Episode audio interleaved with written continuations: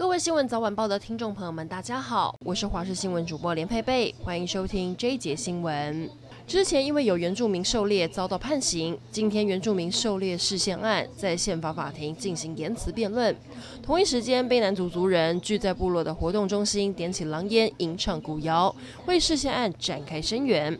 希望法律可以理解狩猎对他们的文化意义。高雄博尔艺术特区外租的本东仓库商店，今天凌晨一点左右发生大火，因为内部是文创纪念品，一楼是木头砖造建筑，火势一发不可收拾，大火延烧到凌晨三点才被扑灭，现场无人受困，不过燃烧的面积将近四千平。水情持续亮红灯，苗栗三座主要的水库——明德水库、永和山水库和鲤鱼潭水库，蓄水量跌破两成。供应大台中用水的鲤鱼潭水库缺水严重，蓄水率只剩百分之十五。目前水位是水库启用以来最低的，水库底几乎都能看见，还开始长草。最夸张的是，是旧台三线路面上，还有山坡的旧土地公庙都重见天日。至于在高雄的水情也相当吃紧，美浓区四个里约有上千户的住家，水井抽不到地下水，又没有自来水可用，这两个月来要载水过日，有居民一天要载好几十桶的水才能应付日常所需，苦不堪言。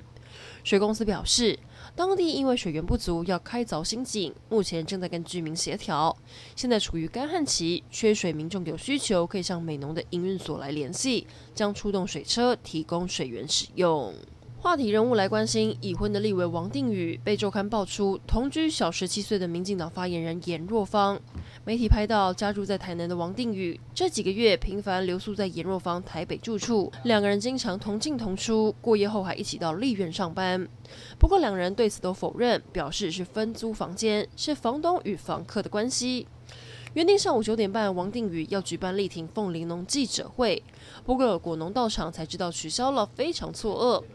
办公室主任则回应，相信委员全力支持。国际消息来关心，美国持续对抗新冠病毒，目前美国的确诊人数逼近三千万人，另外有超过五十二万人死亡，但也已经有五千八百多万人接种疫苗。在疫苗普遍接种后，防疫措施是否就能放松？美国疾病管制中心 CDC 八号公布了新的防疫指南，他们认为已经完整接种过疫苗的人，彼此在室内聚会可以不用再戴口罩。最后来关心天气，今天持续受到东北季风影响，大台北东半部天气还是阴阴的，主要降雨地区在迎风面东半部跟大台北会有局部短暂降雨，西半部山区也会有零星飘雨，其他地区是多云到晴。温度方面，北台湾温度有比昨天高一些，北部白天在十六到二十二度，中部十四到二十六度，南部是十六到二十九度，东半部则是十七到二十五度。最后要提醒您，西半部还容易起雾，开车要注意安全。预计周四会有一个短暂的空档，北台湾气温回升，会变得温暖。但周五到周日又将有另一波东北季风南下，天气又将变得不稳定。